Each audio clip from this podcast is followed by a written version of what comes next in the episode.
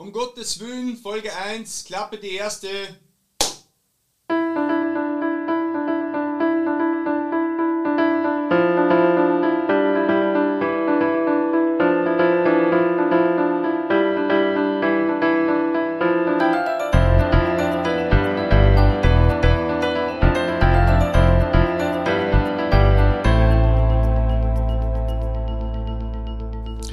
Grüß und herzlich willkommen. In diesem Kanal geht's um Gottes Willen. Mein Name ist Martin Krendel und ich habe diese Reihe sozusagen ins Leben gerufen und es ist mir Anliegen worden, dass Menschen eine Geschichte mit Gott erzählen können. Ich sitze jetzt gerade auf dem Platz, wo normalerweise meine Gäste sitzen und das ist eigentlich mein Platz und von da aus interviewe ich in Zukunft hoffentlich ganz, ganz viele, die ihre Erfahrungen mit Jesus gesammelt haben und eben dir davon erzählen. Heute mit Folge 1 möchte ich den Startschuss geben und zwar ganz nach meinem Papa, der ein großartiger Handwerker ist und der mir sagt, wann einmal angefangen ist. Wann einmal angefangen ist, ist schon mal viel geschehen und genau deswegen möchte ich meine Geschichte heute mit dir teilen. Warum bin ich gläubig geworden?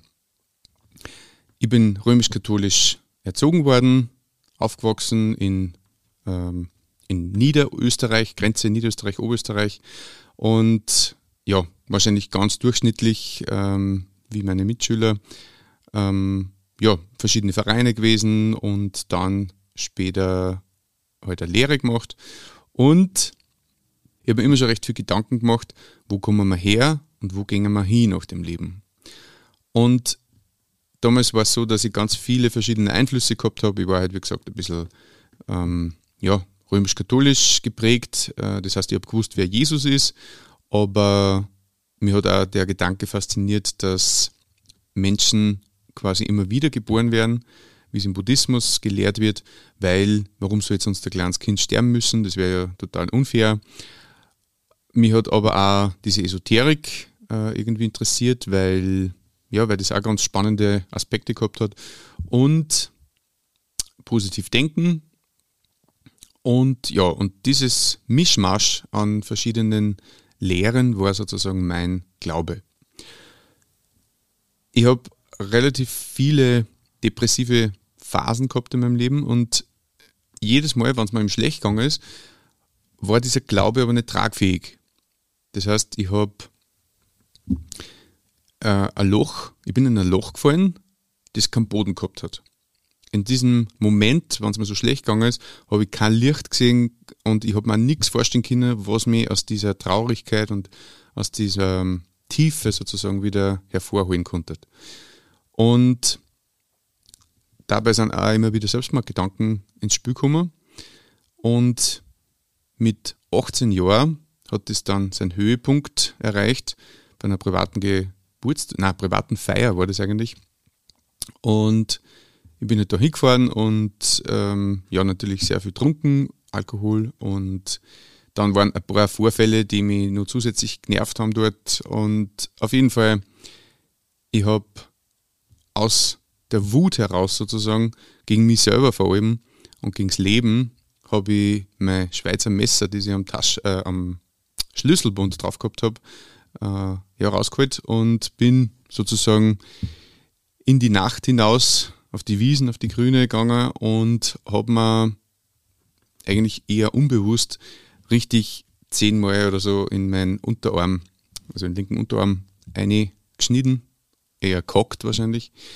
Und habe mich dann hingelegt auf die Wiesen und ich weiß nicht, es war ein wunderschöner Sternenhimmel und bin dann eingeschlafen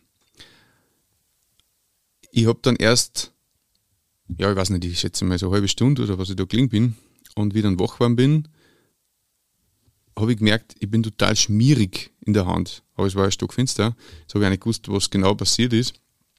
Und erst, wie ich dann wieder zur Party zurückgegangen bin, habe ich, wie, wie ich dann ins Licht gekommen bin, habe ich dann gesehen, dass ich von oben bis unten voller Blut war und dass ich halt an meinem linken Unterarm komplett also es war richtig zfetzt, diese, diese Wunde, diese Fleischwunde. Und ja, dann war natürlich, wie man sich vorstellen kann, Panik, also Musik aus und die Leute sind schreiend herumgelaufen und ja, Tränen und sofort die Rettung angerufen und ja, Panik. Als nächstes war sie, ich bin im Krankenhaus angekommen und ich war echt angesoffen und ich war echt miert. Und wie sie mich da so am Gang dahin geschoben haben, habe ich echt Panik gekriegt, beziehungsweise einen richtigen Angstanfall, weil ich gemerkt habe, egal wie schlecht es mir auf der Welt geht, aber da, wo ich jetzt hingegangen, wenn ich sterben müsste, kann es auf der Welt gar nicht sein. Ich bin dann versorgt worden, zusammengenäht worden. Ich kann mich noch erinnern, ich habe nur blöde Meldungen lassen dem Arzt gegenüber, weil, ja, ich glaube, ich habe gesagt, dass man da überhaupt was sieht. also, man muss sich vorstellen, 10 Schnitte innerhalb von 5 cm und das ist natürlich alles geschwollen und voller Blut und ja, jetzt rückblickend ist das eigentlich fast lustig, aber ich weiß noch, der hat mich dann gefragt, warum tut man das mit 18 Jahren? Ich habe keine Antwort gehabt und es war mir ziemlich egal in dem Moment, aber nächsten Tag in der Früh dann, weiß ich noch, ich bin wach geworden und die Vogel haben zwitschert, die Sonne hat gescheint und mein Arm war wunderbar versorgt mit einem Gips. Und ich habe mir gedacht, Gott sei Dank, ich habe überlebt und jetzt wird mein Leben ganz anders und viel besser. Jetzt mache ich alles anders. Es sind dann meine Eltern noch gekommen, kurz drauf. Das war auch nochmal echt heftig und emotional, weil, wenn du um vier in der Früh einen Anruf kriegst, dass sie die Bur die Pulsadern aufgeschnitten hat und dass er im Krankenhaus liegt. Ich glaube, recht viel was Ärgeres kann da eh nicht passieren als Elternteil. Aber ähm, ja, nach dem emotionalen Besuch war ich dann noch, glaube zwei oder drei Tage im Krankenhaus und dann bin ich wieder heimgekommen beim Arzt, beim Psychologen sozusagen, wo ich noch mal kurz vorbeischauen habe müssen, bevor ich gegangen bin, ähm, habe ich das eher als Blackout gespielt, dass das halt ja aufgrund des Alkohols passiert ist und keine Ahnung, was da los war mit mir und so weiter. Ja, das war es eigentlich dann. Dann bin ich heimgeschickt worden und daheim haben wir dann gleich meine Freunde besucht, haben ein paar Bier getrunken und ich weiß noch, ich habe die Tür ins Schloss fallen lassen, nachdem es weg waren und plötzlich der Gedanke, so, und jetzt bringst du die um. Und ich war schockiert, wirklich. Ich, ich habe äh, habe nicht gewusst, woher dieser arge Gedanke jetzt schon wiederkommt, obwohl doch gerade noch alles so gut war und da, ich habe mich so gefreut, eben, dass ich noch lebe und, und jetzt mache ich alles besser. Ähm, ja, jedenfalls bin ich dann in mein Zimmer, in mein Zimmer aufgerannt und habe, weil ich eben so autoaggressiv war in dem Moment, habe ich versucht, mit einer Hand Liegestützen machen, weil die zweite einen Gips gehabt hat. Und einfach um diese Aggression abzubauen. Und das hat zum Glück auch funktioniert. Aber dieser Moment war echt der Schlüsselmoment in meinem Leben, dass ich mir echt gedacht habe, entweder ich finde jetzt Sinn und Wahrheit oder ich lasse das einfach gehen. Also mit gehen lassen meine ich, ich mache es nächstes Mal gescheit. Danach war es so, dass ich eine liebe Freundin gehabt habe, die mir eine Einladung gegeben hat zu einem christlichen Vortrag in Steyr. Und da bin ich halt hingegangen und ich war wirklich lebensmüde. Ich wollte nicht mehr leben und wenn, dann nur, wenn man meine Fragen gescheit beantworten kann. Woher kommen wir? Wohin gehen wir? Und ich bin da hingegangen und die Leute, die haben mich gleich total offenherzig und, und freundlich begrüßt und die haben mich nach meinen Namen gefragt und den sogar noch gewusst beim nächsten Mal, weil das war eine Vortragsreihe mit mehreren Vorträgen. Und das hat mir echt imponiert. Und auf der einen Seite haben wir mich total wohl gefühlt dort und auf der anderen, haben, anderen Seite haben wir gedacht, die können doch nicht ernsthaft glauben, dass da einen Gott gibt, der den Menschen erschaffen hat, äh, dass die Bibel wahr ist und ja, quasi dieses Märchenbuch der Bibel ernst, ne ernst zu nehmen ist. Das haben wir nicht vorstellen können. Und gleichzeitig habe aber, hab ich aber gesehen, äh, weil ich ein paar Leute davon kennt habe, ich habe gewusst, der eine ist ein Master in der BMW, also das ist ja kein Trottel. Und, und, und auch im Gespräch mit den Leuten habe ich mir gedacht, das sind ja irgendwie vernünftige Leute, aber trotzdem schaut es so aus, als würden die das echt glauben. Ich war auf jeden Fall verwirrt. Und nach dieser Vortragsreihe habe ich dann selber angefangen zum Bibellesen. Und ich weiß noch, ich war total überrascht und ich habe mir gedacht, was das steht da drinnen? Weil ich habe schon, also im Religionsunterricht damals, haben wir schon hier und da mal reingeschaut und bestimmte Abschnitte gelesen, aber das war das erste Mal, dass ich freiwillig da drinnen lies. Und ich habe mir echt gedacht, das ist ja Wahnsinn, wie klar und deutlich das da drinnen steht, gewisse Sachen. Und ähm, es hat mich total angesprochen, persönlich angesprochen. Und zwei liebe Freunde, das war ja damals eigentlich der Matthäus und der Günther, die zwei haben wirklich viel Zeit aufgewendet, um mir meine Fragen zu beantworten. Kann es wirklich sein, dass Adam und Eva von Gott erschaffen worden sind? Hat es die überhaupt gegeben? Ähm, ist es möglich, dass Jesus wirklich auferstanden ist? Gibt es da Belege dafür? Kann es sein, dass das unendlich große Universum leer ist und nur für uns geschaffen worden ist, für uns Menschen? Lauter solche Sachen, die sicher nicht einfach zu beantworten sind und wahrscheinlich man auch nicht am Ende ganz beantworten kann, aber ich war richtig provokant. Ich, ich habe denen die Fragen hingeschmissen und, und wollte, ich habe eigentlich nur darauf gewartet, bis irgend sowas sagen wie, ja, das ist halt so oder das steht da halt so oder du bist noch nicht so weit und irgend so ein Blödsinn. Und haben wir gedacht, ah, so eine blöde Antwort und dann mache ich es, dann mache ich es gescheit das nächste Mal. Ja. Und jedes Mal, wenn ich so eine Frage hingeschmissen habe, die zwei haben übrigens wesentlich mehr Glaubenserfahrung schon gehabt wie ich, die sind beide schon langgläubig gewesen damals und haben sich deswegen schon vorher mit diesen ganzen Fragen und Themen auseinandersetzen müssen. Und jedes Mal, wenn ich denen diese Fragen gestellt habe, habe ich eine Antwort gekriegt, die ich wirklich mit Herz und Hirn verstehen habe können. Also jedes Mal haben wir dann gedacht, aha, okay, so habe ich es auch noch nie gesehen. Ja, aber, und wie ist das dann? Und gleich die nächste Frage.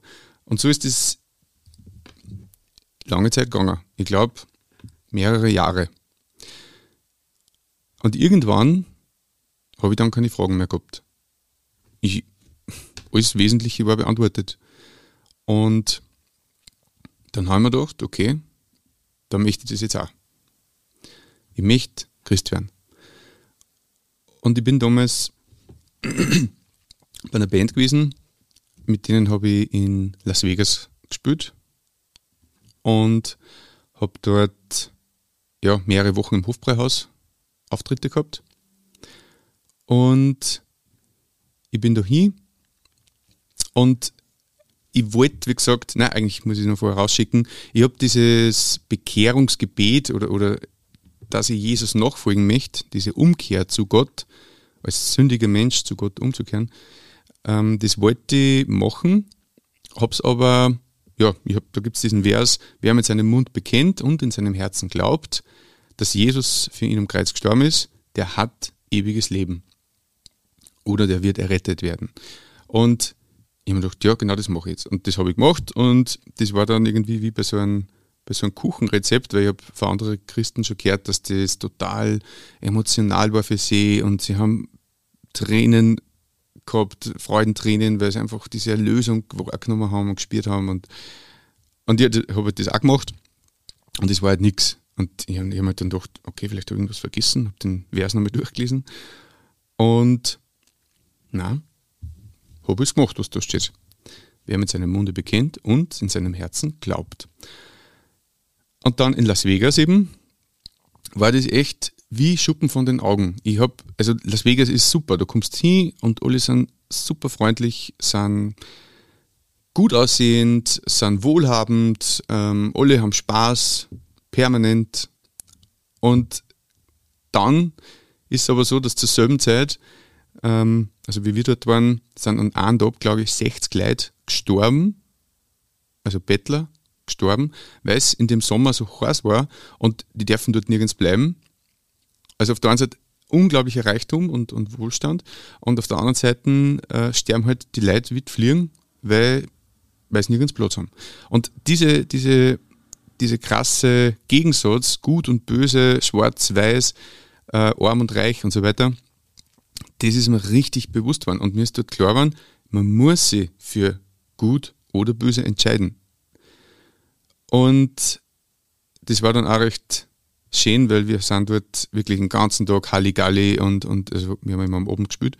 Und dann am Abend, beziehungsweise meistens ziemlich früh äh, nach dem Auftritt halt, sind wir ins Zimmer gekommen und jeder von uns hat ein eigenes Zimmer gehabt, schönes großes Doppelzimmer und dann war Ruhe.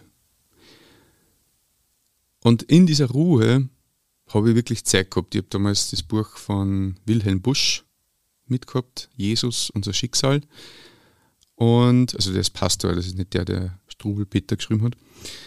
Und das hat mich so berührt. Der redet so klare Worte in dem Buch, dass man sich eben entscheiden muss und, ähm, und dass Gott eben anklopft an seiner Lebenstür und es an einem selber, selber liegt, ob man dem öffnet oder eben nicht. Und dann habe ich wieder den Vers gelesen. Wer mit seinem, wer in seinem Herzen glaubt, na, Entschuldigung, wer mit seinem Mund bekennt und in seinem Herzen glaubt, hat ewiges Leben oder wird gerettet werden. Und dann ist mir klar geworden, warum es beim ersten oder bei den ersten Bekehrungsversuchen nicht geklappt hat, weil ich habe wirklich einen Punkt von diesen zwei Punkten übersehen. Ich habe mit meinem Mund bekannt, dass Jesus für mich im Kreuz gestorben ist. Ich habe das wirklich sagen können, weil meine Fragen eben wirklich geklärt waren. Aber ähm, in meinem Herzen habe ich es nicht wirklich geglaubt. Und zu damaliger Zeit war ich Hobbymusiker. Ich, hab, ich war noch kein Vocal Coach. Ich habe nicht vom Musikmachen leben können. Ich habe kaum Geld verdient mit Musikmachen. Und ich habe halt einfach eine Lehre als, als Verkäufer gemacht damals, aber dazwischen eben ganz viele verschiedene Jobs gemacht. Und ich habe mir immer gedacht, Gott weiß ja vielleicht nicht, wenn ich an mein Leben anvertraue, dass ich Musiker werden möchte. Und dass, ich, dass das mein, mein Traum ist sozusagen. Also seit, seit ich Kind war, kann man sagen, war das mein Ziel und mein Wunsch, dass ich Musik machen kann, hauptberuflich. Und ich habe mir dann gedacht, was ist, wenn ich ihm jetzt mein Leben anvertraue und dann macht er einen Mechaniker aus mir oder so. Ja, aber natürlich habe ich viel zu klar von Gott gedacht, weil wer sonst soll wissen, was ich brauche und, und wo ich am besten wirken und wirksam sein kann und wo ich die meisten und besten Talente habe, wenn nicht der, der mir erschaffen hat. Ich habe dieses Bekehrungsgebet wirklich gesprochen und habe Jesus mein Leben ganz und gar anvertraut. Und dann habe ich auch wirklich dieses Gefühl auch gehabt. Ja, es ist, ich glaube nicht, dass immer ein Gefühl sein muss. Und das ist auch der Vorteil von, von einem echten Glauben. Es geht nicht darum, dass ich spüre, die Liebe. Das ist wie, ich habe zum Beispiel da den Ring. Und der Ring ist das Zeichen dafür, dass ich mit meiner lieben Frau Martina verheiratet bin. Und wenn ich aber jetzt den Ring aber bin trotzdem mit meiner lieben Frau Martina verheiratet. Das ist nur ein Symbol, ein Zeichen. Und so ähnlich ist das auch mit dem Gefühl. Es ist, natürlich ist schön, wenn ich, wenn ich diese Geborgenheit von, von Gott, dass ich diese Liebe spüre. Aber gerade oft in diese schwierigen Zeiten ist es ja so, dass man gar nichts gespürt. Und dann muss ich wissen, dass ich geliebt bin und dass ich erlöst bin und dass ich ewiges Leben habe. genau dieses Unromantische, dass es kein Gefühl sein muss, sondern dass es eine Sicherheit ist und ein Wissen ist am Ende. Ein glaubender Wissen, äh, wissender Glaube, Entschuldigung. Ich weiß, dass das tragfähig ist, was Jesus mir versprochen hat. Und ich brauche es nicht mehr spüren. Und ich habe jetzt erst gesagt, ich, ich habe so depressive Sachen, also so Phasen gehabt und diese Phasen sind jetzt immer nur da manchmal. Aber ihr habt es beschrieben, dass das wie so ein Fass ohne Boden war. Ich bin da einfach in ein Loch gefallen und das, da hat es keine Hoffnung, kein Licht mehr gegeben, gar nichts. Heute hat dieses Fass an Boden und gibt es diesen schönen äh, Vergleich oder dieses schöne Bild, dass man, wenn es uns schlecht geht oder wenn man fällt, maximal in die liebende Hand Gottes fallen kann. Und so ähnlich fühlt sich das auch an. Ich habe, wie wenn ich es anziehe, ganz viel mit depressiven Menschen zu tun, mit selbstmordgefährdeten Menschen. Und damals, wie es mir so schlecht gegangen ist, habe ich das überhaupt nicht verstanden. Ich habe mich nur als Opfer gesehen, warum bin ich so arm und warum muss mir das so gehen und ähm, womit habe ich das verdient und so weiter. Aber es ist einfach so, du kannst mit jemandem, der selbstmordgefährdet ist, nicht reden, wann du selber nie selbstmordgefährdet warst. Und genauso ist es mit Depressionen. Kein Mensch weiß, was jemand durchmacht, der Depressionen nicht kennt. Also, das ist einfach, du musst es selber erlebt und durchlebt haben und im besten Fall eine Lösung gefunden haben, damit du jemand anderen wirklich zuhören kannst. Da brauchst du nicht einmal einen Ratschlag geben, aber du musst ihm zuhören. Und Verständnis haben für das, was er sagt. Und das habe ich dadurch gekriegt. Und ja, ich glaube, Leid in dieser Welt ist, wo man hinschaut. Aber ich glaube trotzdem, dass Gott Leid oft dafür verwendet, dass es zur Errettung führt, dass man über sein Leben nachdenken muss und über seine Beziehung zu seinem Schöpfer. Wenn alles gut ist, wozu brauche ich dann einen Gott? Und egal wie hart jemand sein mag, egal wie atheistisch, irgendwann werden wir sterben. Und dann musst du die, musst du die Frage stellen, wo gehe ich denn jetzt hin? Und die Frage, ob dann die, die guten Taten ausreichen, ich glaube, das wird ein großer Angstfaktor in so einem Zustand, weil man nicht weiß, wo man hingeht. Und auch das ganze Leben ist geprägt von dieser, von dieser Sicht, wo gehe ich hin und wo komme ich her. Wenn ich weiß, morgen bin ich tot, es gibt kein Nachher, weil alles nur Zufall ist, ist mir das echt wurscht, dann schaue ich, dass es mir halt gut geht und meiner Familie gut geht. Und wenn es hart auf hart kommt, bringe ich auch wen um, weil selbst das ist egal, weil morgen sind wir ja alle tot. Aber wenn ich weiß, irgendwann stehe ich vor Gott und muss Rechenschaft ablegen für mein Leben, dann habe ich ein, andere, ein anderes Ziel. Dann ist nicht mein Vorteil immer an erster Stelle, sondern dann muss ich eben dafür, was ich tue und was ich denke, vor Gott irgendwann Zeugnis, äh, Rechenschaft ablegen. Und deswegen glaube ich, ist wichtig, dass man weiß, wo man hingeht.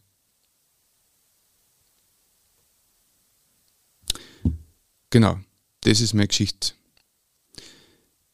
Ich bin schon sehr gespannt, was noch alles kommt bezüglich dieser ganzen Lebensberichte, die eben geplant sind. Und ich bete dafür, dass Gott dich segnet. Wenn du gläubig bist und an Jesus glaubst, dann bitte er dich, dass du dafür betest, dass Gott über diesen Weg ganz viele Menschen erreichen kann und ganz individuell in die Herzen der Leute spricht. Ich freue mich, dass du mir zugehört hast. Und wenn du Fragen oder wenn die bestimmte Themen interessieren, äh, die du gern hören möchtest in diesem, in dieser, in diesem Kanal, dann ähm, schreib mir gern in die Kommentare beziehungsweise an unsere E-Mail-Adresse um Gottes Wön, Wön mit WN geschrieben, at gmail.com und wenn du jemanden kennst, der diesen Kanal gut brauchen kann oder auch diese Folge gut brauchen kann, dann kannst du es natürlich sehr gerne teilen. Ich ja, hoffe, dir hat das ähm, weiterhelfen können und ähm, wünsche dir auf jeden Fall, dass du findest, wo noch dein Herz sich sehnt.